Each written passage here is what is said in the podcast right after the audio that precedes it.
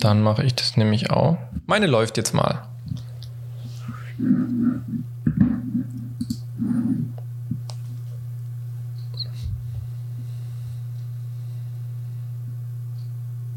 Und dann äh, läuft auch meine Aufnahme. Oh, aber das laut. Warte, ich wollte gerade sagen, laut. Mensch, Maja, das klingt aber ein bisschen verzerrt bei dir. Meine Aufnahme läuft auch. Ja, meine läuft jetzt und aber ich muss hier ein bisschen mal Gas rausnehmen. Ein bisschen Gas rausnehmen. Hast du so viel Energie? Du scheinst gesund zu sein. Das ist ja heutzutage noch äh, ein Wunder quasi. Also jetzt habe ich Gas rausgenommen. Thema wären. Das ist ja unglaublich, ey. Unglaublich, unglaublich. Ich habe dem letzten äh, also, ein, ein, ein Kommentar mhm. auf Facebook von dir gelesen, dass du ähm, Ach so, ja, du wolltest es ja nachher erst erzählen. Was? was, was? Dass du neue Aufträge bekommen hast. Aber gut. Äh, äh, ja, aber vielleicht hast du einen anderen Post von mir gesehen, dass ich mein iMac verkaufe. Den habe ich allerdings auch gesehen, ja. Willst du das auch, auch hier nochmal platzieren? Vielleicht können wir das verlinken unten. Ja, äh, wenn er da noch äh, zu haben ist, wenn wir die Folge ausstrahlen. Ja. Ähm, ich verlinke dann auf jeden Fall äh, mein, mein, mein eBay, äh, meine eBay-Auktion in den Show Notes. Ich verkaufe meinen iMac, wie ihr wisst, habe ich mir einen Rechner zusammengebaut ähm, und äh, habe jetzt eben diesen iMac noch rumstehen und keinen Anwendungsfall dafür.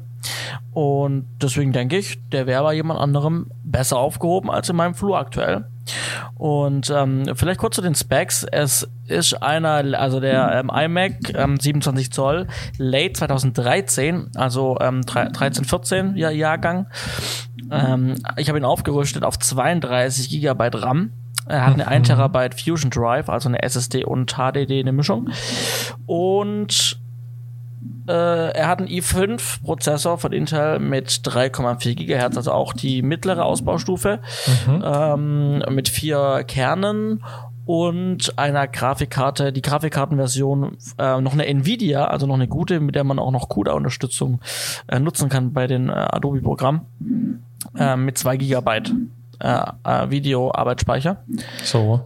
Genau, und ähm, wie gesagt, ich habe ihn ein bisschen aufgerüstet, deswegen ähm, äh, hinken ein bisschen die Preisvergleiche auf Ebay äh, von, anderen Käufer, Verkäufern, die eben nicht die 34 Gigabyte Variante zum Beispiel haben beim Arbeitsspeicher.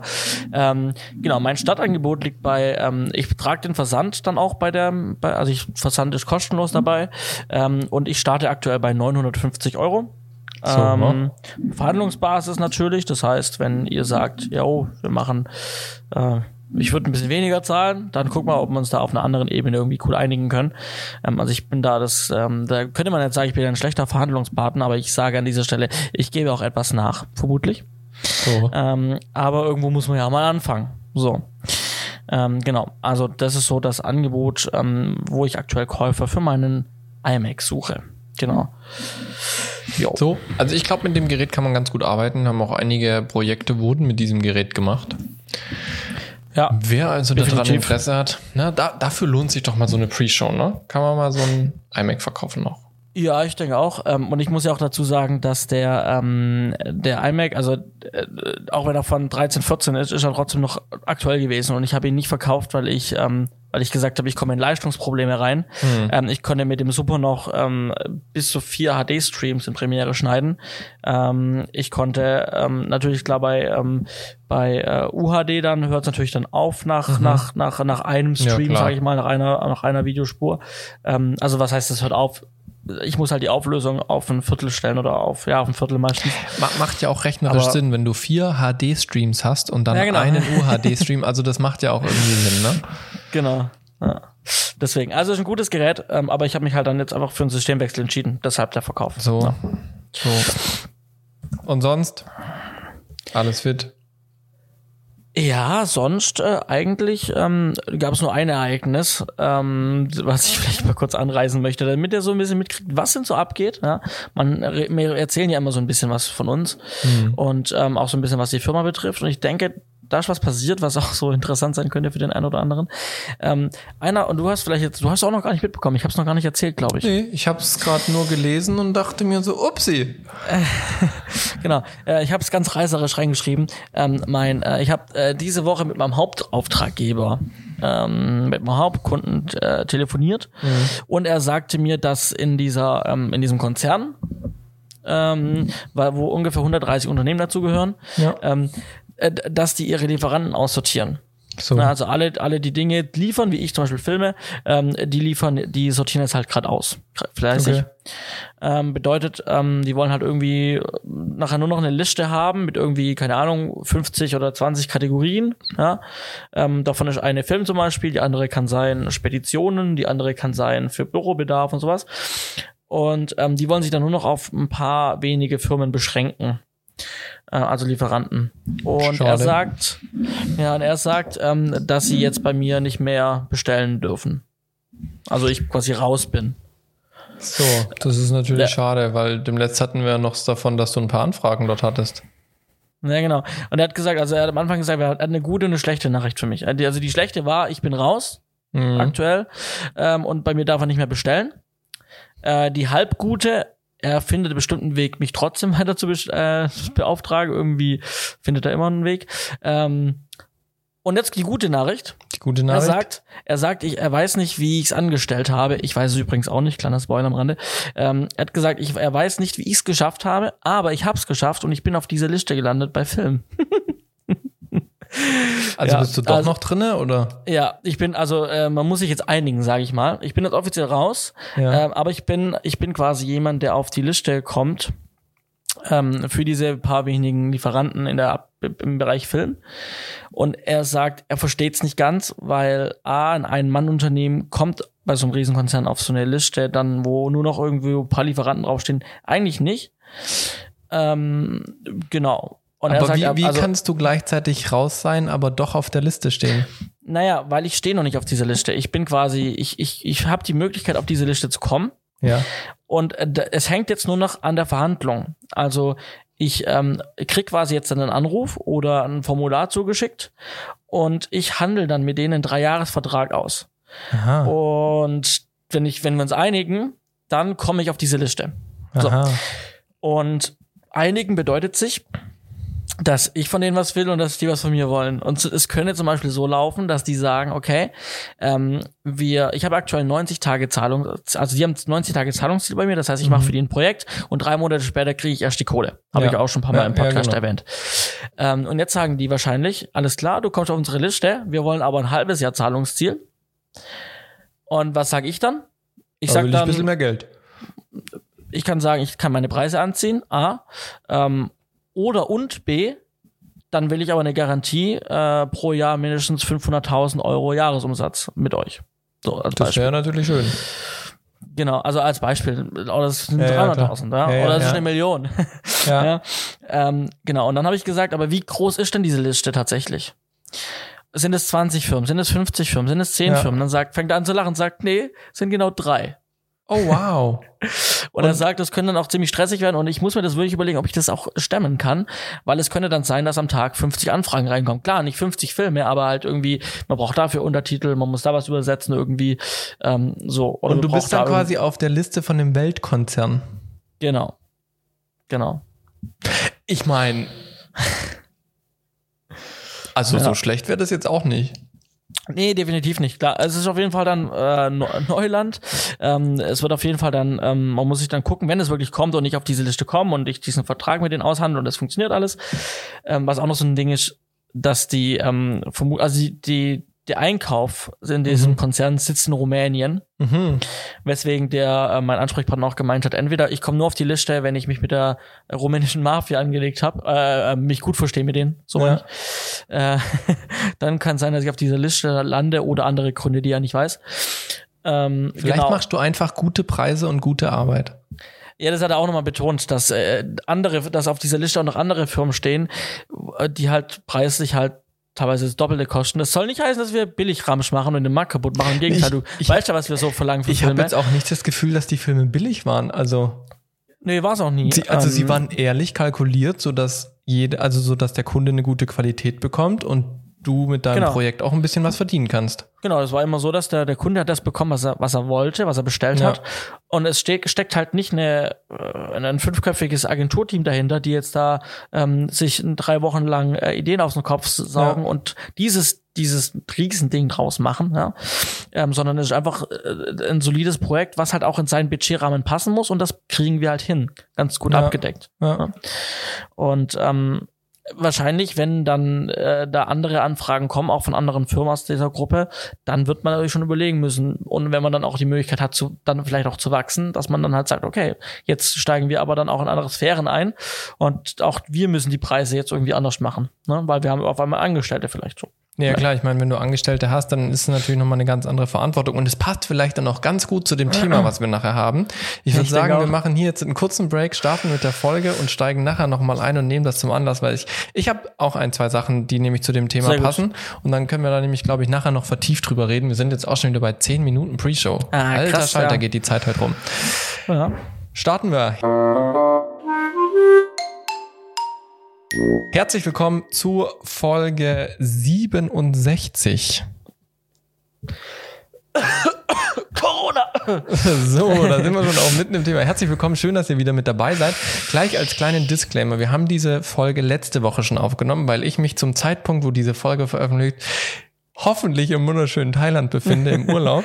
Ach stimmt, du gehst ja nach Thailand, ne? Das stimmt. Ja, das ist an sich gar kein Problem. Bisher sieht alles gut aus. Ich hoffe nur, dass es tatsächlich, also heute ist Mittwoch und ich hoffe, dass es bis Sonntag so bleibt, dass ich dann auch wirklich wegfliegen kann. Wenn ich dort bin, ist mir erstmal egal. ja, so, weil dann bin ich mal dort. Ähm, ich hoffe nur, dass ich eben, dass es bis Sonntag noch so bleibt. Nun gut, also nur, dass ihr schon mal wisst, das ist quasi eine voraufgezeichnete äh, Show was aber der, dem ganzen Spaß keinen Abbruch tut. Ne, wir äh, hatten schon eine ja. sehr schöne Pre-Show, die mir echt gut gefallen hat, die schon sehr tief ins Thema eingestiegen ist. Wir wollen aber noch mal gucken, da hat es auch schon ein bisschen dazugehört, was läuft denn so aktuelles? Und äh, wo du Corona erwähnt hast, was hat, äh, wir haben es letzte Mal schon gefragt, was hat Corona für Auswirkungen? Jetzt ist ein bisschen Zeit vergangen. Die, die Lage hat sich ein bisschen auch in Deutschland verschärft. Und man liest immer wieder so, oh ja, krass, äh, hier Auftrag weggebrochen, hier Auftrag weggebrochen. Und dann lese ich einen Kommentar von dir, wo es heißt, ja, nö, nö, also bei mir nicht.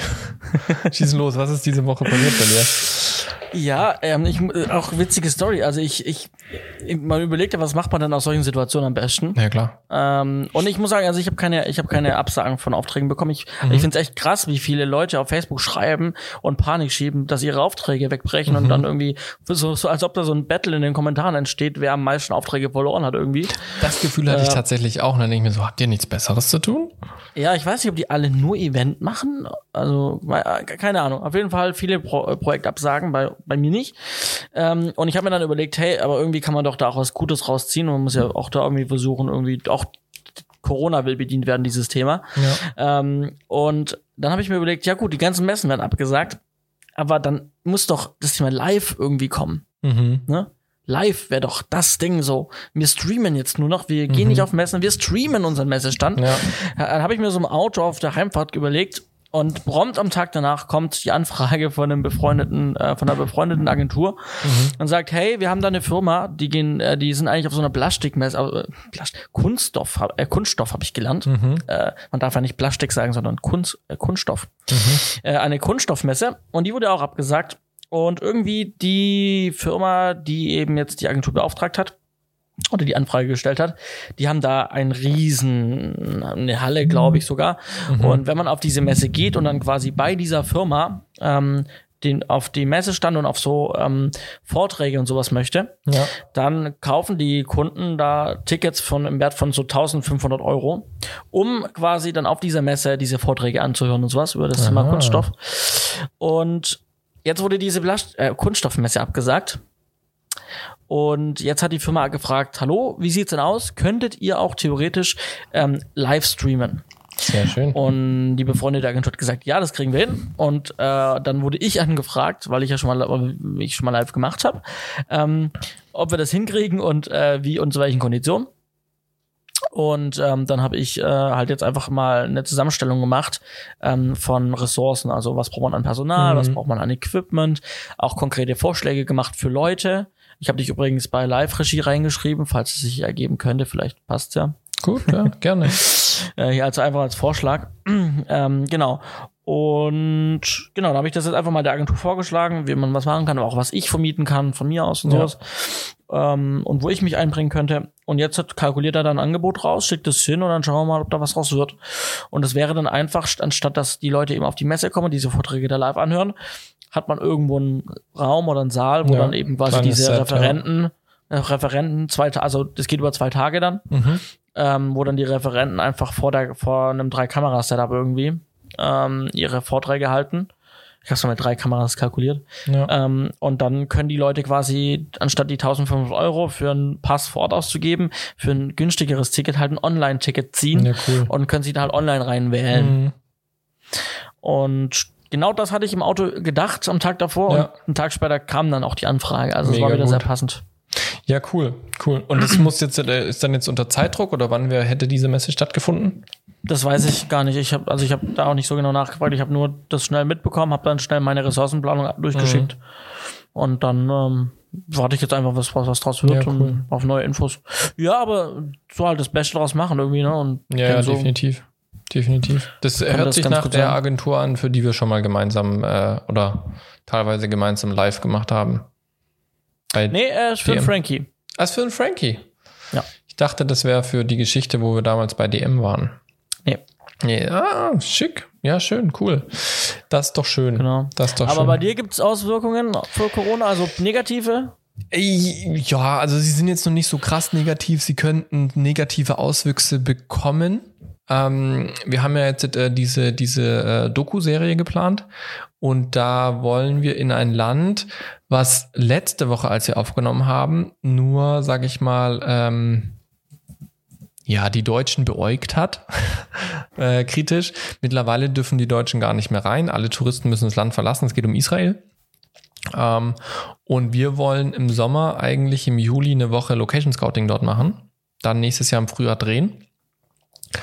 Und äh, ich sag mal, wir, wir sind, äh, was, was das Scouting dieses Jahr angeht, haben wir zwei Scouting-Blöcke, einmal Israel, einmal USA. Und wir sind da ein bisschen zeitkritisch, einfach aus dem Grund, weil alles drumherum schon so voll geplant ist, dass das noch so die, die letzten Zeiträume waren, die wir uns freiräumen konnten, dass wir da mal eine Woche weg sind im Ausland. Ähm, sprich, äh, ich wollte jetzt eigentlich auch noch vor meinem Urlaub die ganzen Flüge für Israel buchen. Ich habe schon einen Production Service dort, äh, mit dem ich in Kontakt bin, mit denen ich jetzt auch diese Woche alles dingfest machen wollte. Welche Locations wollen wir angucken? Wie lange sind wir dort und so. Ähm, und das Ganze ist jetzt erstmal auf Halde gelegt, ähm, weil ich natürlich nicht weiß, dürfen wir im Juli überhaupt rein. Ich habe heute mit jemandem, ähm, heute mit jemandem telefoniert, die war jetzt erst vor einer Woche noch in Israel. Die hat dort einen, einen Kontakt zum zum äh, Gesundheitsministerium und die haben gesagt, die rechnen nicht damit, dass vor August die Grenzen wieder aufgemacht werden. Das heißt, man sollte auf keinen Fall vor August jetzt sage ich mal einen Flug buchen dorthin.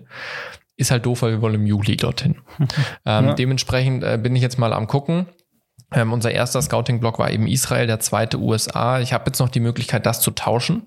Ja, dass wir zuerst in die USA fliegen, was aktuell noch einfacher ist, und dann erst nach Israel. Ähm, das bleibt jetzt aber so ein bisschen abzuwarten, wie sich entwickelt. So wie ich es jetzt aktuell sehe, ist es eher so, ich plane was auf ein Datum, aber tatsächlich buchen tue ich es erst eine Woche vorher oder sowas, wenn ich wirklich weiß, was ist. Das bringt natürlich viel mehr Kosten mit sich. In dem Fall hat es dann schon auch negative Auswirkungen, weil, sag ich mal, die Flüge dann locker mal das Doppelte oder Dreifache kosten können. Mhm. Ähm, und halt, was natürlich wirklich doof wäre fürs Projekt, wenn wir dieses Jahr gar nicht dorthin könnten. Das äh, hätte ich im Prinzip dann noch zwei Möglichkeiten. Entweder ich verlängere nochmal meine Drehblocks um ein, zwei Tage, dass wir da direkt davor uns ein bisschen mehr Zeit nehmen können, um die Locations nochmal anzugucken, weil wir sie noch nicht kennen. Also visuell, wir waren noch nicht dort, dass wir einfach mehr Zeit für die Vorbereitung vor Ort einplanen. Ähm, oder aber, dass wir tatsächlich den kompletten Drehblock schieben müssten ähm, das würde allerdings bedeuten, dass wir bis ins Jahr 22 schieben müssten. Weil ich sag mal, wir wollen ursprünglich im Frühjahr 21 drehen, weil da, sage ich mal, Licht und Temperatur gerade in Israel das Beste ist. Im Sommer ist es brutal heiß, da können wir nicht drehen. Im Herbst wird es dann wieder besser. Im Herbst habe, habe ich aber ein anderes Riesenprojekt, da habe ich keine Chance, ins Ausland zu gehen. Sprich, es würde dann erst wieder 22 in Frage kommen im Frühjahr. Und das wäre mhm. natürlich so ein bisschen Worst-Case-Szenario. Ja. Ich will jetzt den Teufel nicht an die Wand malen. Ich bin eigentlich noch sehr optimistisch, dass wir im Juli dort die Scoutings machen können. Ähm, zur Not muss ich halt nochmal gucken, ob wir irgendwann November, Dezember vielleicht nochmal irgendwo eine Woche finden, wo wir da hin können. Ähm, da sind wir dann halt nochmal in einer ganz anderen Jahreszeit drinne und so. Mal gucken, aber das sind auf jeden Fall, sag ich mal, direkte Auswirkungen. Ähm, die jetzt schon auch meine Projekte betreffen, wo wir erstmal auf Halde sind und, und erstmal abwarten müssen, was passiert. Wir entwickeln natürlich trotzdem weiter die Skripte und sowas. Ähm, aber sag mal so, dieses operative, ich buche jetzt etwas, ich mache jetzt Termine Ding fest und äh, das jetzt erstmal auf Stopp. Ja. Mhm, mh. Genau. Also das ist schon ganz spannend. Ansonsten, äh, sage ich mal, wir sind jetzt verpflichtet, bei uns am Sender unsere Laptops immer mit nach Hause zu nehmen, jeden Abend, dass wir, sage ich mal, auch spontan Homeoffice machen könnten, wenn ein Quarantänefall oder sowas, ein Homeoffice-Fall äh, eintreten sollte. Ähm, haben dazu alle VPNs auf unsere Rechner bekommen, dass wir dann auch von zu Hause aus auf die Server und alles zugreifen können. Ja, man merkt schon, dass so langsam, ja, ich will jetzt nicht sagen, bricht Panik aus, aber man merkt so langsam, dass, dass die Lage ernster wird und dass, sage ich mal, diese ganzen Regularien, die schon in anderen Ländern äh, umgesetzt wurden, dass die jetzt auch so langsam nach Deutschland überschwappen und die Unternehmen sich einfach überlegen, wie können wir diese Zeit überbrücken. Ich sag mal, mhm. wir, wir stehen da vielleicht noch ein bisschen besser da, weil ich sag mal, wir haben jetzt wenige so krass terminpflichtige Sendungen so ja, also das, was jetzt aktuell jede Woche konstant läuft als neue Sendung, sind meistens Sachen aus der Konserve. Wir haben eigentlich nicht viel live, also ein, zwei Sendungen im Jahr live. Dementsprechend könnten wir diese Zeit im Playout ohne Probleme überbrücken. Wir werden da jetzt nicht unter Produktionsdruck, sage ich mal. Wir haben genug, was wir ähm, aus der Konserve senden könnten. Ähm, und wir sind kein ähm, profitorientiertes Unternehmen. Also wir sind ja im Prinzip ein Verein, komplett Non-Profit, spendenbasiert. Das heißt, wir haben jetzt keine krassen Zahlungsverkehre in dem Sinn, dass wir jeden Monat produzieren müssen, dass Geld reinkommt. Mhm. Ja, also wir haben halt einen fixen Haushalt jedes Jahr. Das ist halt dieses Budget haben wir, das Geld haben wir. Ähm, und, und wir können das jetzt aber nicht dadurch erhöhen oder verniedrigen, wenn wir jetzt plötzlich mal drei Wochen nicht arbeiten können. Dann, dann werden vielleicht halt zehn Sendungen nicht produziert in diesen drei Wochen. Aber ähm, wir haben dadurch jetzt nicht so einen krassen Verdienstausfall in dem Sinn, weil wir Kunden nicht beliefern können. Äh, dementsprechend sind wir von der Seite vielleicht noch ein bisschen entspannter. Ähm, aber man merkt trotzdem, dass einfach die, die, die Vorsichtsmaßnahmen und die Prävention einfach jetzt hochgefahren wird. Ähm, wir sollen auch niemandem mehr die Hand geben, der zu uns kommt. Die Gäste bei uns im Haus sind auf ein Minimum reduziert. Dienstreisen wurden gestrichen und auf ein Minimum reduziert. Dementsprechend äh, merkt man jetzt schon, äh, wir sollen in unseren eigenen vier Wänden bleiben, sage ich mal, um, um einfach auch ja dieser Verbreitung nicht äh, zu unterstützen. Ja. Ja, ja, ja, ja. Dafür habe ich dann, äh, sag ich mal, weil jetzt ein paar Sachen auf Halte sind, hatte ich diese Woche natürlich dann Luft, ne? Einige Meetings nicht stattgefunden und so weiter. Und dann, dann habe ich spontan für einen Kollegen, der noch andere Dinge zu tun hatte, mal nach wirklich langer Zeit mal wieder Studiokamera gemacht. Mhm. Ähm, das ist jetzt, glaube ich, schon also so richtig bei, bei äh, einer großen Sendung im, im Multikamera, ähm, im Kameraverbund ist es jetzt bestimmt schon ein halbes, dreiviertel Jahr her, wo ich das das letzte Mal gemacht habe. Ähm, und das hat mal wieder echt Spaß gemacht. Also das war cool, Talkshow gemacht äh, mit vier Gästen, einem Moderator, vier Kameras. Ja, das macht dann schon Spaß und ist eine willkommene Abwechslung zum Büroalltag. Schon wie äh, letzte Woche oder vor zwei Wochen, als ich dann erzählt habe, dass ich bei dieser Zauberer-Show, bei dieser ja, genau. äh, Live-Veranstaltung äh, auch mal wieder Kamera, Eventkamera ja. nach lange mal gemacht habe, wo ich auch gesagt habe, boah, es war mal wieder so gut und hat es wieder so Spaß gemacht. Ja, absolut. Also ich glaube, das ist auch das, was ich äh, irgendwie versuche nie aufzugeben, doch halt in dieses am Set sein, das Drehen und auch selber nicht nur, sage ich mal, so ein so ein Beobachter am Set sein oder ein Regisseur oder ein Producer, sondern wirklich ganz aktiv was machen, sei es beleuchten, sei es Kamera machen, Kameraassistenz oder sowas, wo man wirklich nochmal so richtig Hand anlegt, ne? wo man nicht nur daneben steht und, sage ich mal, so den, den Blick über allem schweifen lässt und, und die, die Fäden lenkt, sondern wirklich mal Hand anlegen, ich mache jetzt ein schönes Bild, ich bewege jetzt die Kamera, ich mache jetzt die Lampen an und leuchte ein schönes Bild. Ja, ja, ja. Das macht natürlich schon Spaß.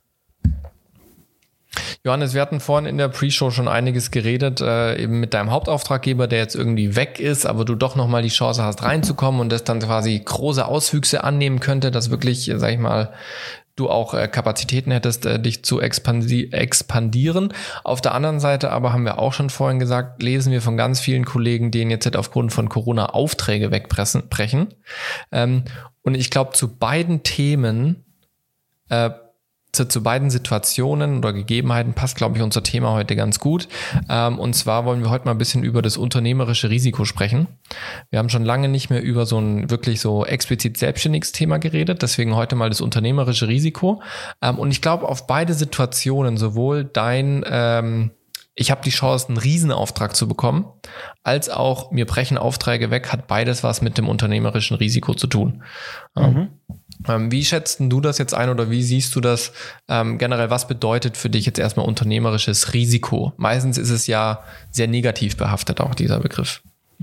Ja, also unternehmerisches Risiko äh, sehe ich ab dann, sobald ich ähm, ähm, zum äh, Gewerbeamt gehe zum Beispiel oder zum Rathaus ja, und äh, meinen äh, Gewerbeantrag ausfülle und mhm. abgebe und sage ab und dann noch äh, mich ans Finanzamt wende, was ich ja machen muss ähm, und sage so, ich äh, bin ab heute Gewerbetreibender und mhm. ich rede dann nicht von freiberuflicher Tätigkeit. Mhm. Das würde ich also natürlich ist man auch in der gewisse, also man ist in der Selbstständigkeit, aber äh, Gewerbe sehe ich dann beim Freiberufler eher weniger, weil er eben weniger, äh, er geht halt auf Jobs, aber er macht halt keine äh, komplette Full-Service-Dienstleistung beispielsweise. Mhm. Außer, außer ich habe was verpasst und das machen mittlerweile auch Freelancer so. Ich glaube mittlerweile machen es auch Freiberufliche, aber das ist immer so ein bisschen tricky, weil das Finanzamt da dann so ein bisschen genauer mhm. hinguckt mal. Naja gut, aber es das heißt drum. Auf jeden Fall für mich, ähm, ich gehe zum Gewerbeamt und melde meine Firma an mhm. so und ab dann bin ich Gewerbe Gewerbetreibender und dann sehe ich schon die, also eine wahnsinns riesige Verantwortung. Ja. Ähm, äh, in erster Linie mir gegenüber. Mhm. Ja, weil ich muss mir bewusst sein, ich ähm, habe dann, also wenn ich es wirklich hauptberuflich mache, ich habe keinen Chef, der mir sagt, mach dies, mach das und dann wird alles gut, sondern ich muss sagen, ich mache jetzt dies und ich mache das. Mhm und dann wird auch alles gut. Und ähm, das gilt einfach damit, ich weiß auch schon allein, wenn ich sage, ich habe Familie vielleicht, ja, es muss ja nicht immer nur sein, dass ich sage, ich bin eh nur für mich allein verantwortlich, sondern es gibt auch Leute, die haben Familie und wagen den Schritt.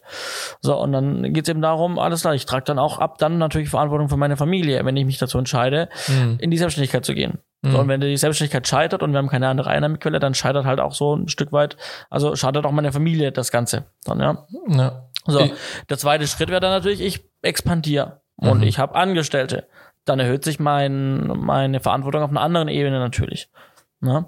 Aber das fängt natürlich auch wiederum bei den Projekten an. Ich garantiere einem, einem Kunden, dass er zum gewissen Datum ein gewisses Projekt mit einem gewissen Niveau kriegt. Dafür kriege ich im Gegenzug mein Geld. Mhm. Ne? Ähm, Genau, das heißt, auch das ist eine wahnsinnige Verantwortung. Da muss ich, da muss ich mir bewusst sein. Und wenn ich weiß, ich, und ich liefere nicht ab, dann habe ich ein wahnsinniges Problem. Mhm.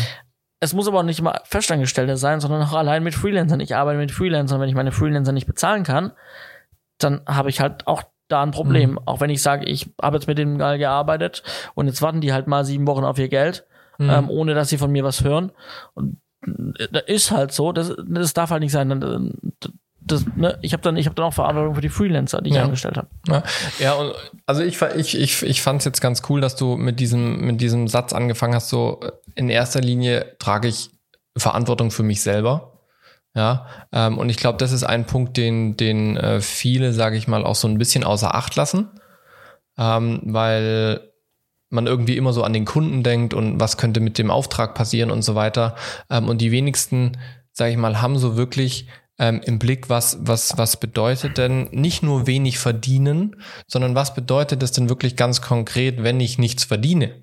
Ja, also was, was äh, für Auswirkungen hat es auf mein Leben, aber auch vielleicht auf, auf eine Privatinsolvenz, wenn es jetzt wirklich ganz schief geht und so, ne? Und da sage ich mal, ähm, passt die Situation von dir jetzt ganz gut rein, nicht in die Privatinsolvenz, sondern einfach in dieses, wenn du dich jetzt verpflichtest, für diesen Hauptauftraggeber wirklich so, so einen Dreijahresvertrag zu machen, wie du erzählt hast, ähm, und, und du garantierst ihm gewisse Leistungen und er garantiert dir im Gegenzug auch gewisse Umsatzzahlen und so weiter, und du kannst es nachher nicht bringen, ja, aber du ja. stehst unter diesem Vertrag, ähm, dann kann es halt wirklich ganz schnell sein, dass es halt wirklich unglaublich viel Geld kostet und man dann halt wirklich sehr, also die Fallhöhe ist einfach sehr hoch. Ne? Mhm. Also, und, und das merken, glaube ich, jetzt auch ganz viele aktuell, wo wir bei dieser zweiten Situation sind. Ähm, jetzt passiert was gerade, wo ganz viele Aufträge wegbrechen. Ja, ähm, und plötzlich fehlt der Cashflow. Ja. Mhm. Ähm, was, was passiert denn, wenn, wenn du einen Imagefilm machst für deinen Hauptauftraggeber, irgendwie der, der hat Kosten von 12, 15.000 Euro und du kriegst erst 90 Tage später, wenn es gut läuft, dein Geld ähm, und, und dir fehlt plötzlich der Cashflow. Also klar, ja, ja. du kannst dich dann verschulden und so weiter. Ja, zahlst natürlich dann deine ganzen Zinsen und so. Ähm, aber wer verschuldet sich denn schon gerne? Ja, dann mhm. ist es, äh, man, man steckt halt dann noch privates Geld mit rein irgendwie, um das auszupuffern und so weiter. Und genauso ist es jetzt bei Auftragsabsagen so, ich rechne mit einem gewissen Cashflow, ich habe ähm, Ausgaben jeden Monat, ich muss die, muss die begleichen, ich habe vielleicht schon Ausgaben für ein Projekt gehabt und plötzlich wird mir das abgesagt und ich habe aber damit gerechnet. Ja, und ich sag mal, bei einem Ein-Mann-Unternehmen mag das vielleicht noch in gewisser Weise übersichtlich sein, weil man hat vielleicht pro Monat drei, vier Aufträge ähm, und die eigenen Kosten belaufen sich vielleicht auf, keine Ahnung, lass es 2.000, 3.000 Euro sein. Trotzdem muss man diese 2.000, 3.000 Euro dann auch haben, um das abzupuffern. Wenn du jetzt aber, wie du angesprochen hast, dann mal Angestellte hast, du hast Freelancer gebucht, äh, du hast wirklich hohe Ausgaben pro Monat, weil du zum Beispiel noch in einem Office bist, du hast ein Studio, was du gemietet hast, wo du, wo du deine ganzen Produktionen hast, ähm, dann kann das natürlich schon schnell auch, äh, sage ich mal, existenzbedrohend werden. Ne? Ja. Ähm, und dann sind wir genau in dem Fall, was jetzt eben viele beklagen. Ähm, ich habe dem letzten auch einen Kommentar gelesen, ja, mir sind 12.000 Euro diesen Monat weggebrochen. Ja, mhm. ähm, wenn du mit diesen 12.000 Euro rechnest und da auch Ausgaben dahinter stehen, ähm, dann kann das ganz schnell existenzbedrohend werden. Ne? Und da kann ich die Sorge von den Leuten auf jeden Fall verstehen. Aber da sind wir genau halt in diesem Thema drinne, unternehmerisches Risiko, was übrigens auch mit zu tun hat, ähm, nicht nur mit dem Geld, sondern was passiert denn, wenn was auf dem Dreh passiert. Mhm. Ja, also wenn ich jetzt überlege, letztes Jahr ähm, die, die, diese Doku-Reality, die wir gemacht haben, wo wir einmal gedreht haben in diesem Felsenmeer, da ist mir einer von den Protagonisten vorwärts gestolpert. Ähm, und er hatte dann zum Glück nur die Hand ein bisschen aufgeschürft und das Knie. Ähm, aber wir waren da mitten in, in, in, in Felsen, in, in steinigen Gelände. Ähm, der hätte auch doof stolpern können und mit dem Kopf irgendwo aufschlagen mit einer fetten Platzwunde und einer Gehirnerschütterung und keine Ahnung, bewusstlos oder sowas, ja. Und damit will ich jetzt auch nicht irgendwie so eine Sache schwarz malen, sondern es ist ein reales Risiko. Ja. Ja, und, ja. und das trägst du in dem Fall als Produzent, als Producer. Bei mir jetzt vielleicht nicht persönlich gehaftet, wenn ich alle Vorkehrungen getroffen habe. Aber wenn ich selbstständig bin, trage ich das volle Risiko dafür. Und wenn ich dann keine Versicherung dafür habe, ähm, dann sieht's halt echt ganz schlecht aus. Ja, ja. ja. Also äh, ein, ein Punkt, ähm, auch das Thema Verantwortung, ähm, nochmal, ich habe noch mir schon einen Punkt angefangen beim Thema Geld mhm. und Finanzen, ähm, womit man sich dann auch verpflichtet, ähm, je nachdem auch welches Modell man fährt und ähm, wie auch wie viel man verdient und, und wie sehr man das Ganze betreibt und auch von der Professionalität her, ähm, dass ich ab einem gewissen Einkommen halt auch auch viermal im Jahr ähm, äh, Steuern zahlen muss. Ne? Ja, absolut, absolut. Also ja. Einkom Einkommenssteuervorauszahlung. Ja. Das Oder auch Gewerbesteuervorauszahlung. Oder auch das, genau. Ja. Ähm, also ich habe jetzt eigentlich dieses Jahr das erste Jahr, mhm. ähm, wo ich ähm, wo ich äh, alle, äh, also äh, einmal im Quartal mhm. ähm, eben eben die ähm, Einkommensteuervorauszahlung machen muss. Mhm ähm, die auch ähm, mehr, mehr als 1000 Euro sind, sage ich mal. Ja. Äh, so mal so mal rum ähm, einmal im Quartal. Und das ist auch Geld, wo man ja eigentlich nicht unbedingt, also Steuern zahle ich habe gefühlt am Ende vom Jahr. Mhm. Ne? Weil am Ende vom Jahr weiß ich, was habe ich verdient und dann ja. würde ich auch gerne den, den Betrag an Steuern abführen, den ich habe. Mhm. Aber leider sind wir in Deutschland und in Deutschland läuft es halt anders und ähm, da will das Finanzamt halt im Vorfeld seine, seine, seine Kohle ja. haben, ob du es verdient hast oder nicht. Ja. Anfang vom, dieses Jahr, Anfang vom Jahr habe ich einfach nicht viele Jobs gehabt bisher. Ja. Ne? So hin und wieder mal Kleinigkeiten. Ich war bei dir am Anfang vom Jahr noch. Mhm. Aber trotz allem hat man am Anfang vom Jahr verhältnismäßig viele Ausgaben. Bei den meisten ist es zumindest ja. so. Und wenn dann natürlich die Aufträge nicht da sind, aber dann kommt dann im März die ähm, erste Zahlung ans Finanzamt, was mehrere ja. tausend Euro sein, sind. Ähm, aber du hast noch gar nicht verdient. Auch eine echt schwierige Sache. Absolut. Und und das ist auch wieder ein Punkt, also das finde ich auch so, das ist einer der größten Punkte, wo ich halt auch vorher auch gemeint habe mit, man, ähm, man verträgt Verantwortung für sich. Ja. Weil dieses Thema Steuern, äh, vielleicht ist Leuten egal, es gibt bestimmt Leute, denen es egal ist und die das irgendwie sagen, das schaffe ich schon und kriege ich schon irgendwie hin. Aber ich habe dann wahnsinnig Respekt davor einfach, mhm. ne, weil ich weiß, dass das Finanzamt machen kann und die können halt von heute auf morgen alles dicht machen und ja. dich in riesen, riesen Probleme stürzen. Ja. Und, und ich glaube, viele Leute sind sich auch nicht bewusst, ähm, wie schnell man, sage ich mal, in tatsächlich eine Insolvenz oder eine Privatinsolvenz in solchen Fällen rutschen kann. Also irgendwann reicht halt nicht mehr, ja, dann butter ich halt noch irgendwie 1000 Euro von meinem privaten Konto um. Also zum einen muss man diese Rücklagen haben und zum anderen muss man ja, sage ich mal, auch liquide bleiben. Und wenn man zwei, drei Monate echt merkt, man kann seine Rechnungen gar nicht begleichen, irgendwann werden halt die Leute, die die Rechnungen stellen oder die die Miete abkassieren und so weiter, werden halt ungeduldig.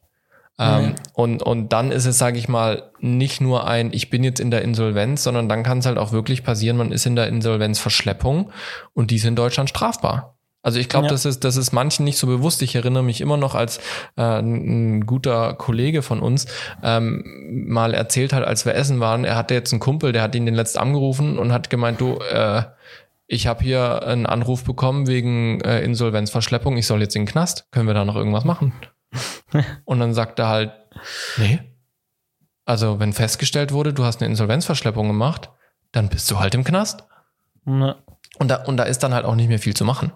Und, und ja, das pa passiert halt oftmals schleichend, wenn man sich dessen nicht bewusst ist. Und, und ich glaube, das ist beim unternehmerischen Risiko ein ganz großer Punkt. Das Bewusstsein schaffen für das Risiko, was es gibt.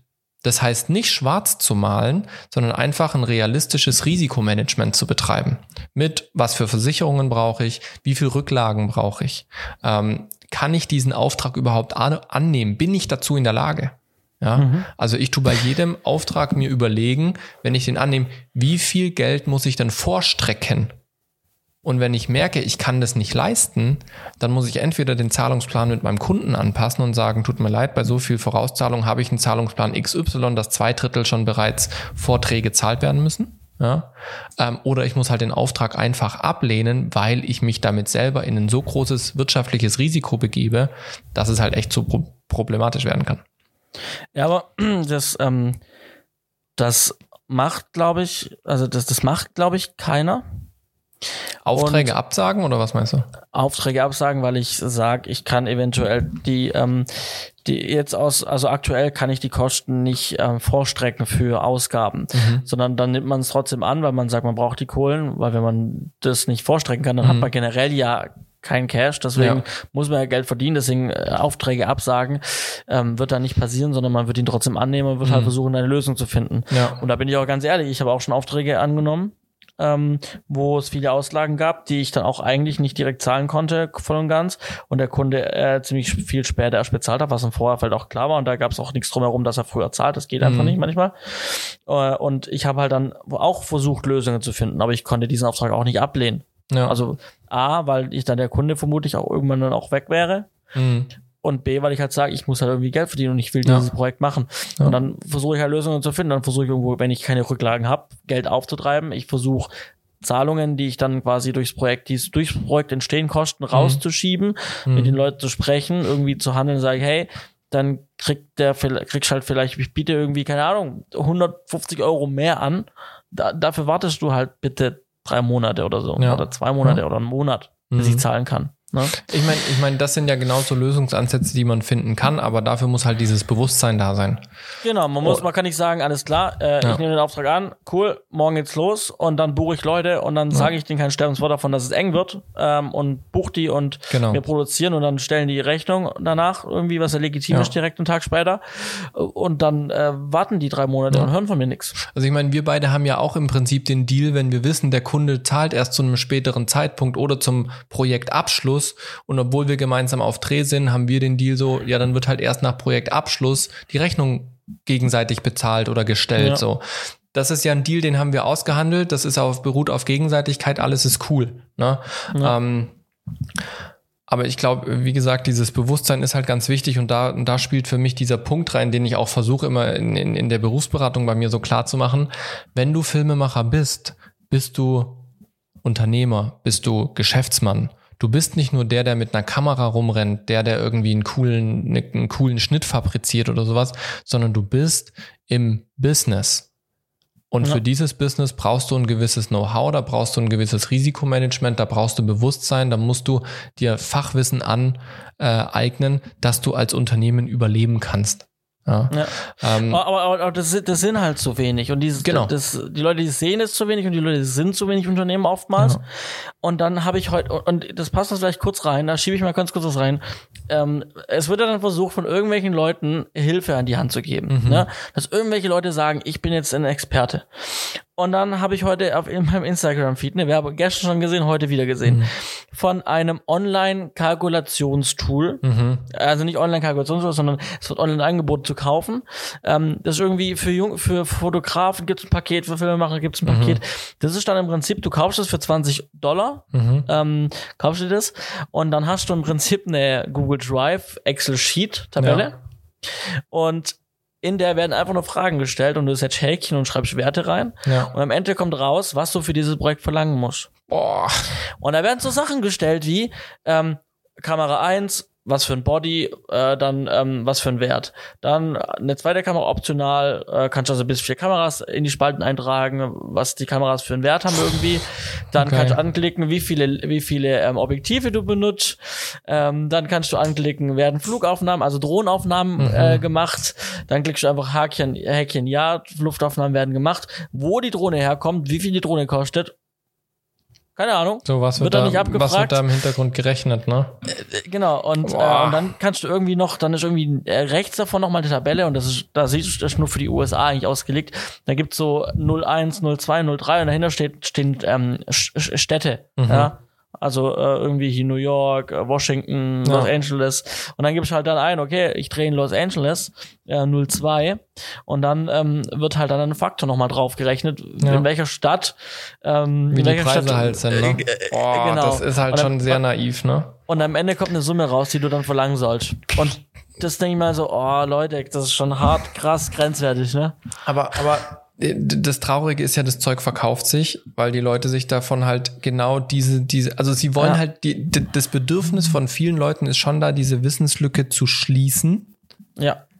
Aber sie setzen dann halt oftmals am falschen Punkt an, weil sie sagen, meine Wissenslücke zu schließen darf nicht viel kosten. Ja, ja viele dann, wissen halt, ja, viele wissen halt nicht zu unterscheiden von, genau. von guten, verlässlichen Quellen und würdigen Experten zu, wer will mir irgendwas erklären, ne? Ja. Allein die ganzen, die ganzen, da gibt's auf YouTube ja auch immer, auch in anderen Branchen immer irgendwelche Experten, die irgendein Video dann drehen und dann oder hier so YouTuber, so in seinem mm. Desio, der irgendwie gerade eine Instagram Academy macht, wo du dich irgendwie im Monat einen Zehner kostet und dann kriegst du da irgendwie Videos, wie du auf Instagram Millionen von Follower generieren kannst. Ne? Ja, also ich, ich, ich habe mir auch schon den einen oder anderen Videokurs äh, gekauft und in manchen Bereichen ist es ist es ganz nett, um dir wirklich Wissen anzueignen.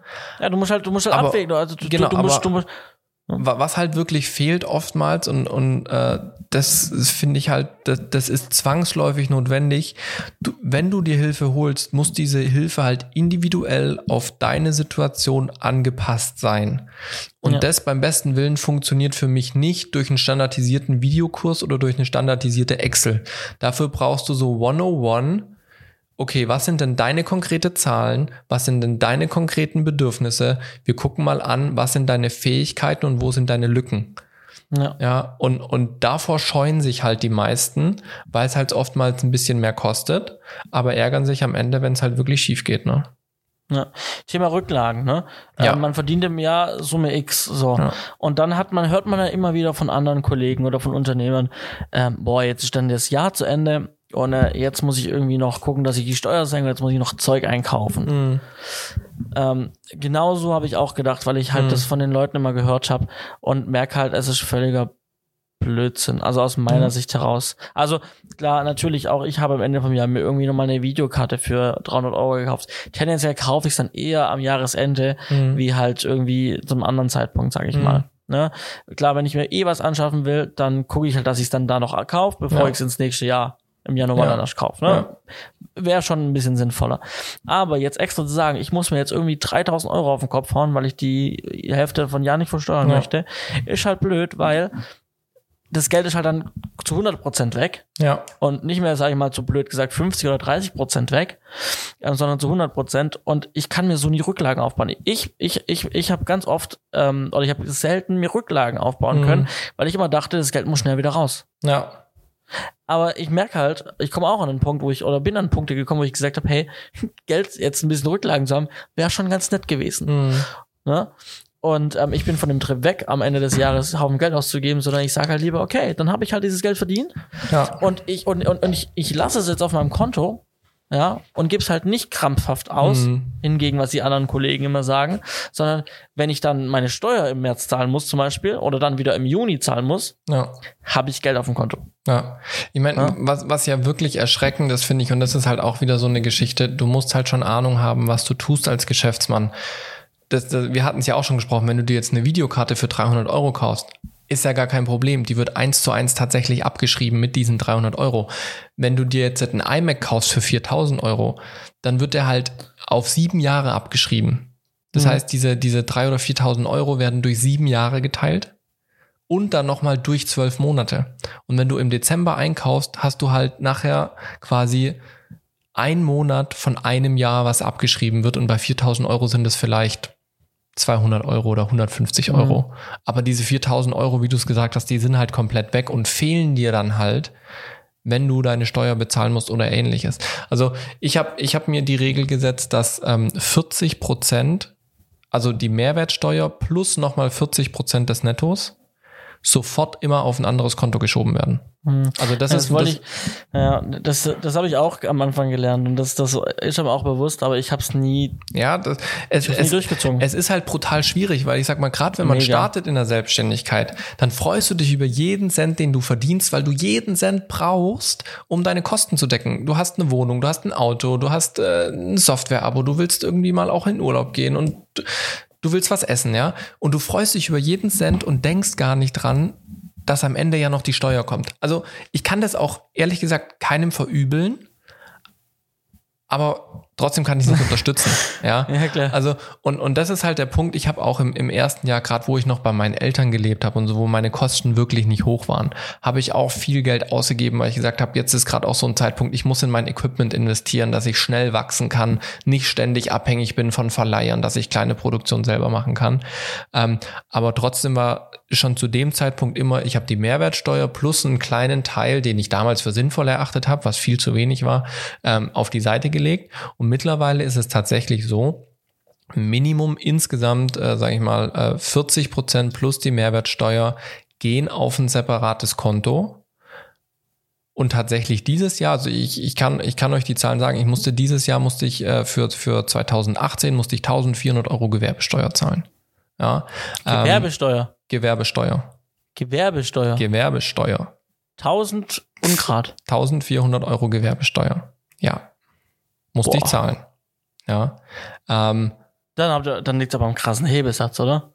Äh, der Hebesatz war 300 irgend. Ich hatte schon, ich hatte schon Gewinn und so, ne? Also das war ja, ja gerade. Ja, das will also, ich, das will ich gar nicht äh, verunübeln, aber ich, ich, ich hatte auch krass, ich hatte auch krass Gewinn, aber ich habe ja.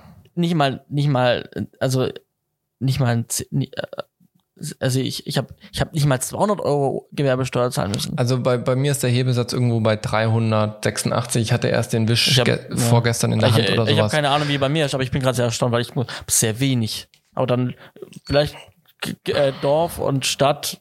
Keine Ahnung. Mag sein. Mag sein. Auf jeden ja, Fall, ähm, die Einkommensteuer kam plus die Gewerbesteuer plus der Bescheid für die Vorauszahlungen.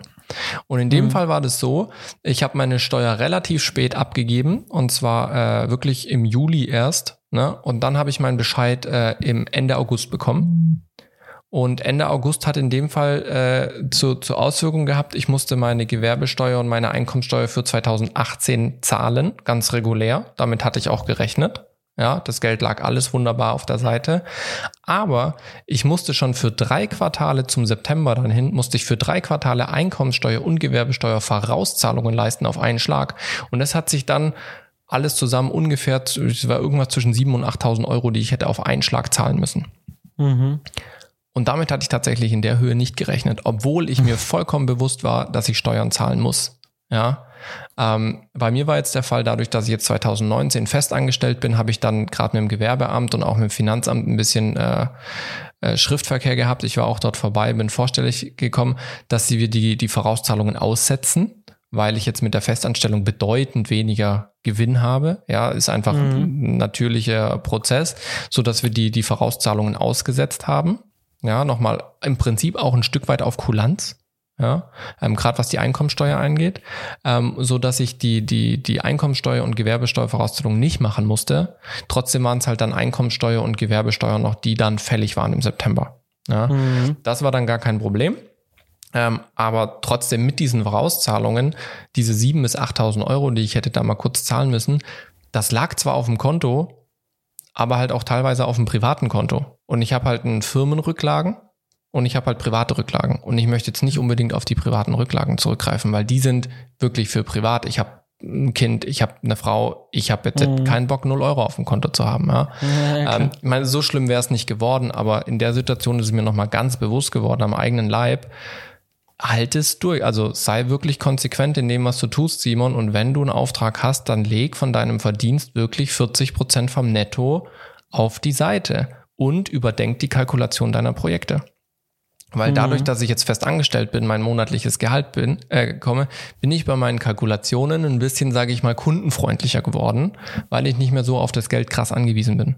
Mhm. Sprich, meine, Gar meine Tagesgage und sowas tue ich trotzdem ganz normal berechnen, aber mein, mein äh, Unternehmensgewinn, ja, also das, was quasi in der Firma bleibt, da bin ich, sage ich mal, flexibler geworden. So, hat sich irgendwie so natürlich eingeschlichen. Ja, ähm, wo ich dann auch gemerkt habe, so Simon, das ist eigentlich das, das total Blödste, was du machen kannst, weil am Ende geht's wieder an deine privaten Finanzen ran. Ja. ja. Ähm, und, und ich glaube, da geht's ganz vielen so, dass man diesen, gerade in der Kalkulation, diesen Unternehmensgewinn, der in der Regel zehn Prozent des Auftragsvolumens ist. Das heißt, du kalkulierst dein Auftragsvolumen durch und schlägst dann nochmal zehn Prozent drauf. Das machen die wenigsten mhm. weil sie Angst ja. haben, den Auftrag zu verlieren, weil sie zu teuer sind. Und im Endeffekt, wenn ich kalkuliere, dann schlage ich nicht 10% drauf, sondern ich schlage schlag locker mal 15 oder 17% auf, weil ich ja einen gewissen Handlungsspielraum brauche. Und wo ja. will ich denn einen Handlungsspielraum haben? Sicher nicht an meiner privaten Gage, von der ich meine Miet, Miete bezahle für die Wohnung. Mhm. Wenn ich eine, wenn ich eine ähm, Verhandlungsspielraum brauche, dann ist es was, was das Unternehmen betrifft. Aber ich kann ja auch keinen Verhandlungsspielraum haben dir gegenüber als Freelancer zum Beispiel, wenn ich sage, ja übrigens, der Kunde, der wollte jetzt doch nur zehn Prozent weniger zahlen. Johannes, auch deine Gage, ne? Prozent weniger, bist du einverstanden. Also das funktioniert ja. ja auch nicht. Das ist ja. mein unternehmerisches Risiko. Ja. Mhm. Und ich kann dann entscheiden, mache ich den Auftrag für so oder für nicht. Ja.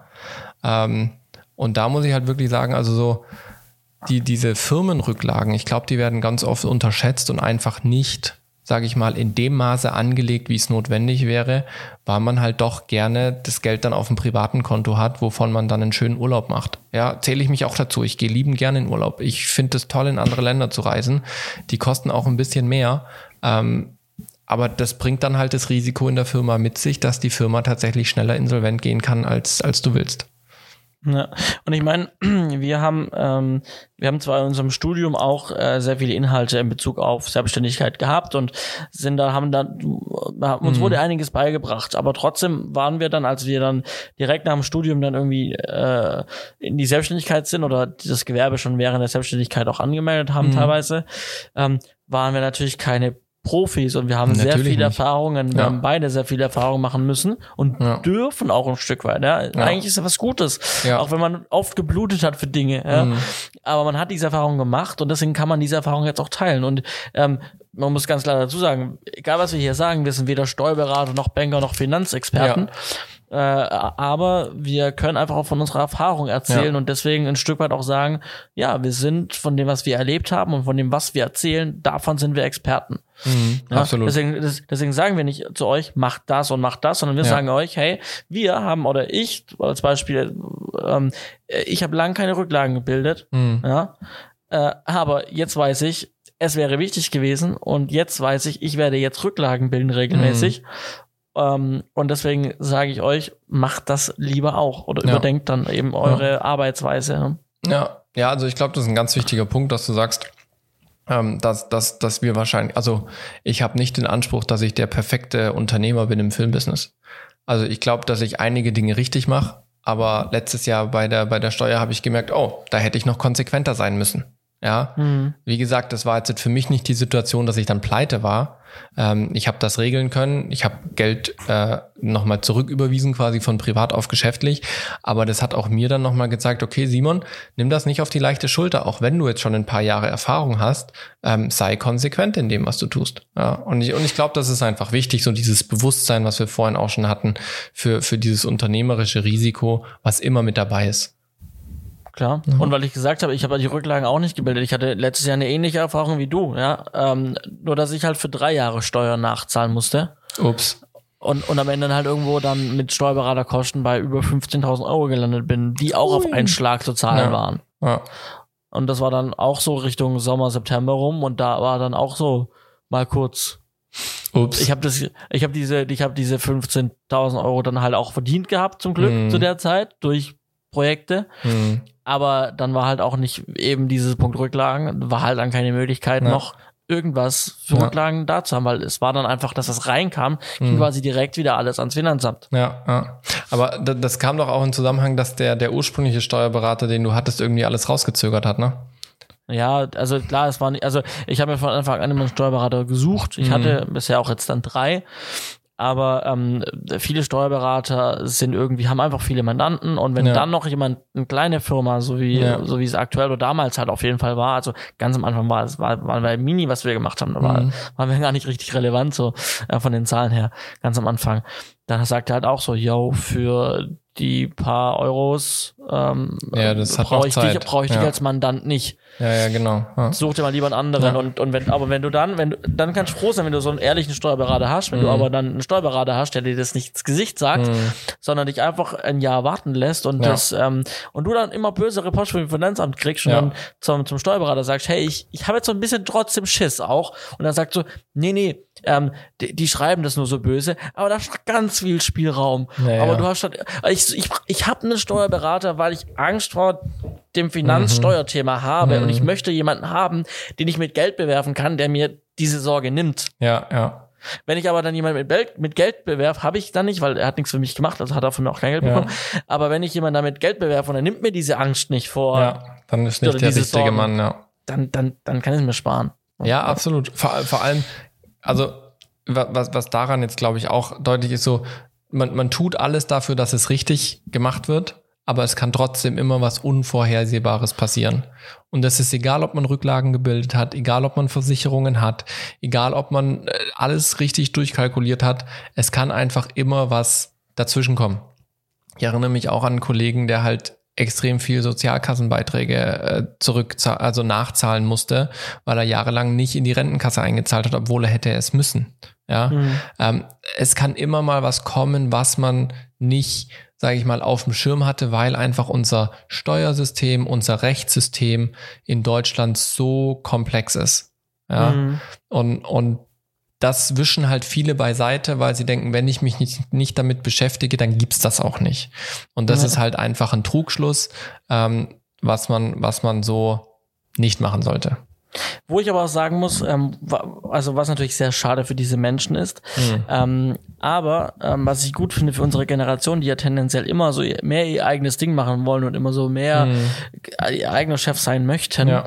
ähm, dass man gerade immer wieder YouTuber bluten sieht oder ja. halt Influencer bluten sieht, weil wir irgendwie wahrscheinlich im Monat immer mindestens einen großen YouTuber oder Influencer ja. haben, der in die Privatinsolvenz geht, weil er halt das Thema Steuern verschwitzt mhm. hat ähm, und halt dann irgendwie hunderte, tausende, hunderttausende von Euros an ja. Steuern oder nur, sei es nur 60.000 Euro oder ja. 50.000 Euro Steuern zahlen nach Zahlen oder Strafen zahlen. Mhm. Ähm, das, da, dadurch, dass wir so eine Fülle haben an, an Leuten, denen es passiert und die ja. das auch dann offiziell, ist, ist auch keine Schande zu fallen. Nee, überhaupt nicht. Also Deswegen erzählen wir auch offen, dass wir auch Fehler gemacht haben. Und wenn die, die davon auch erzählen, dass sie Fehler gemacht haben und das regelmäßig passiert und die Leute das und die, die Jugend das mitkriegt, dann wird auch so ein bisschen, dann wird man geprägt und dann guckt ja. man sich nicht immer nur die größte Assi-Scheiße auf YouTube an, sondern man guckt sich dann vielleicht diejenigen an, die vielleicht Assi-Scheiße gemacht haben, aber man lernt von denen dann, ja. wie sie gefallen sind. Ja, ja also, das heißt, also ich, ich finde das auch gut. Ich habe mir jetzt dem letzten ersten Video von dem Lion TV angeschaut, mhm, mhm, ähm,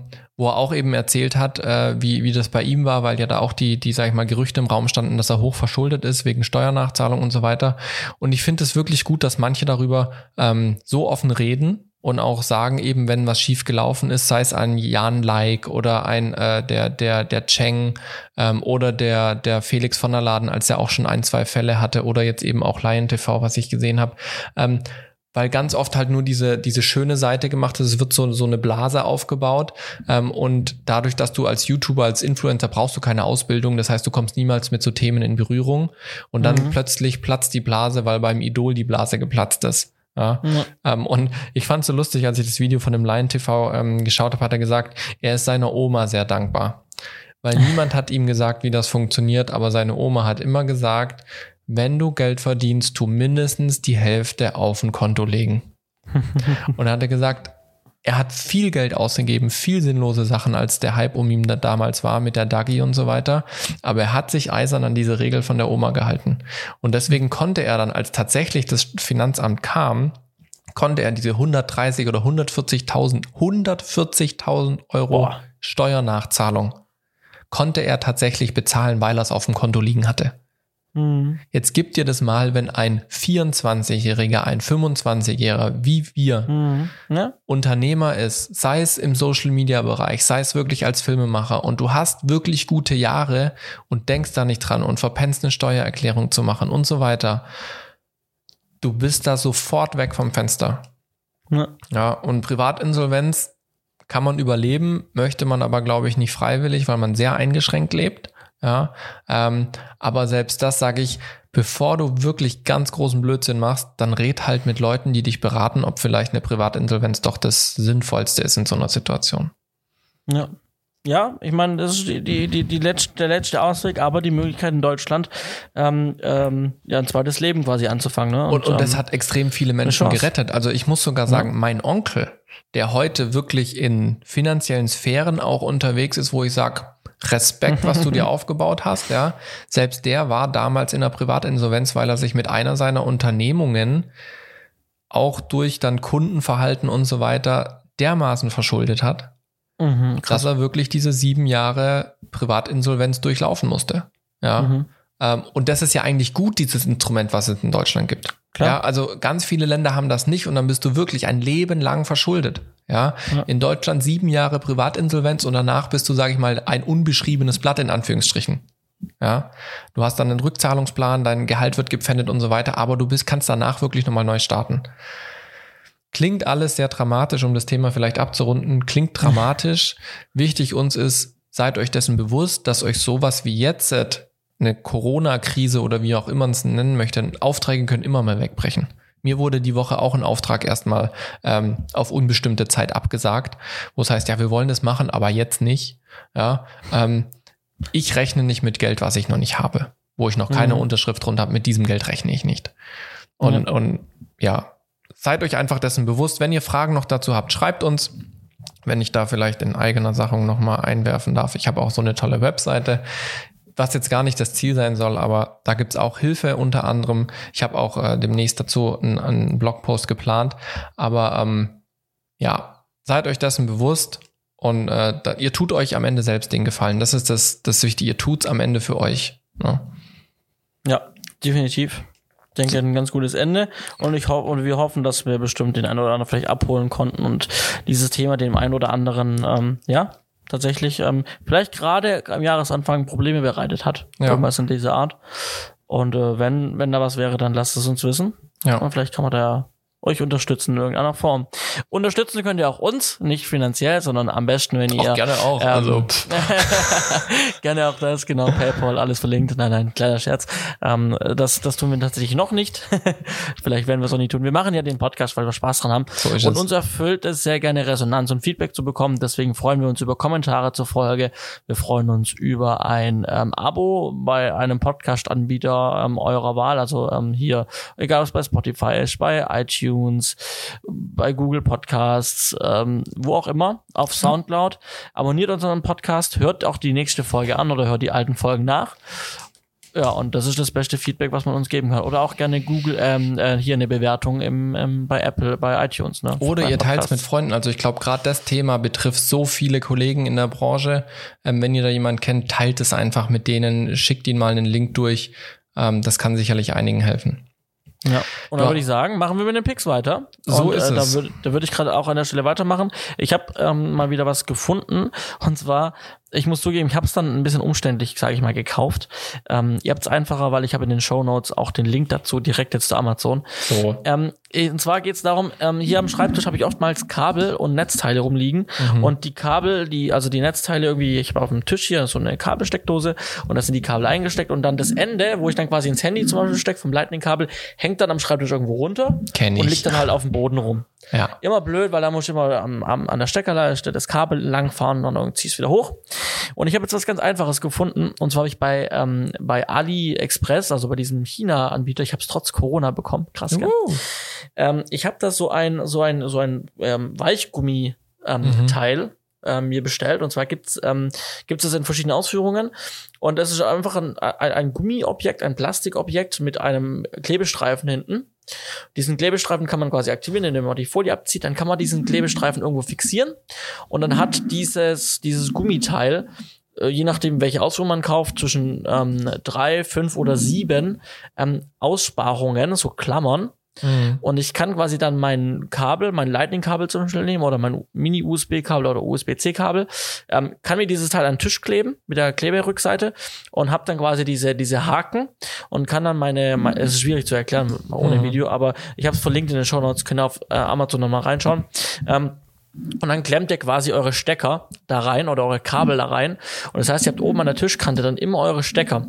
Wenn ihr dann euer iPhone ähm, einstecken möchtet oder ein anderes Gerät, könnt ihr dann von dieser, von dieser Leiste, von dieser Gummileiste einfach das Kabel wegmachen. Ähm, könnt es einstecken zum Laden. Und wenn ihr dann fertig seid mit Laden, könnt ihr das wieder reinhaken, einfach das Kabel. Ähm, und dann habt ihr jederzeit die Kabel oben an der Tischkante griffbereit.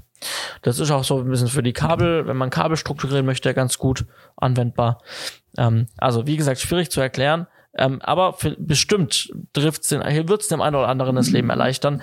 Ähm, sch schaut mal in die Shownotes auf den Link ähm, von Amazon, ähm, dann seht ihr auch, was es tut, wirklich tut, äh, mal visuell nochmal gesehen. Und ähm, dann könnt ihr gucken, ob es für euch passt. Und wenn es euch hilft, ich habe davon mehrere bestellt. Äh, ich habe die überall verklebt und ich habe nie wieder Kabel auf dem Boden und muss nie wieder Kabel suchen oder entknoten. Ja, ja das äh, ist tatsächlich eine sehr schlaue Idee. Und ist nicht teuer. Ja. So. Umso besser. Mein Pick diese Woche hat äh, zwei Ursprungsgedanken. Zum einen, äh, ich trinke viel zu wenig. Äh, dementsprechend habe ich äh, äh, einfach aus dem Grund, weil ich es vergesse weil ich äh, vergesse, in die Küche zu gehen und mir ein Wasser zu holen oder sowas. Weil wenn ich ins Büro komme, setze ich mich an meinen Schreibtisch und die Küche ist auf einem Halbstockwerk oben drüber, da laufe ich nicht vorbei. So, was habe ich gemacht? Ähm, ich habe jetzt eine Trinkflasche mir geholt tatsächlich. Äh, die hat äh, 0,9 Liter und da zwinge ich mich jetzt jeden Morgen dazu, diese aufzufüllen. Und das ist nicht nur ein Glas, sondern wirklich äh, fast ein Liter. Und ich merke einfach, sobald ich was auf dem Tisch stehen habe zum Trinken, trinke ich Wasser ohne Ende. Also ich mache diese Flasche mittlerweile bestimmt dreimal am Tag voll. Das entspricht dann ungefähr zweieinhalb Liter. Ähm, und das ist ja eigentlich so auch das, was ein erwachsener Mensch zu sich nehmen sollte an Flüssigkeit. Dementsprechend äh, kann ich die euch, habe ich euch die unten verlinkt. Ich finde die extrem praktisch, auch aus folgendem Grund und deswegen, warum genau diese Trinkflasche geht bestimmt auch andere. Ähm, die ist durchsichtig, ähm, was jetzt nicht so dramatisch ist, aber ähm, sie ist aus einem ziemlich harten Plastik, was relativ hochwertig aussieht. Kein Glas, sieht aber aus wie Glas, weil Glas auf dem Set ziemlich ungeschickt ist. Deswegen trotzdem noch Plastik, einfach äh, Bruchsicherheit und so weiter. Aber was ich brutal praktisch finde, die hat so ein, sage ich mal, unauffälliges und trotzdem ansprechendes Design, dass man es selber noch ein bisschen aufhübschen kann. Ähm, wenn man zum Beispiel Sticker hat oder Kleber von, von der eigenen Firma mit dem Logo drauf oder ähnliches, ist es meistens günstiger, sich die Sticker zu bestellen und eine Blankoflasche und die zu bekleben, als äh, eine bedruckte Flasche sich zu holen. Warum ist es jetzt spannend, die zu bedrucken? Naja, wenn ich beim Kunden bin, wenn ich auf Dreh bin oder ähnliches, ist es meistens ganz gut, wenn man was zu trinken dabei hat und wenn dieses Trinken dann noch eben gebrandet ist, macht es auch immer einen ganz netten Eindruck, weil es einfach Sichtbarkeit schafft. Deswegen habe ich auch immer, wenn ich auf Arbeit bin, meine T-Shirts an, wo mein, äh, wo mein Firmenname draufsteht und mein Logo drauf ist, dass es Sichtbarkeit schafft. Und so eben auch mit dieser Flasche im Video, der Johannes sieht's, der kennt die Flasche auch schon, ähm, mhm. habe ich das Logo von unserem Sender draufgepackt. Das war tatsächlich auch in der Fernsehsendung mit drinne.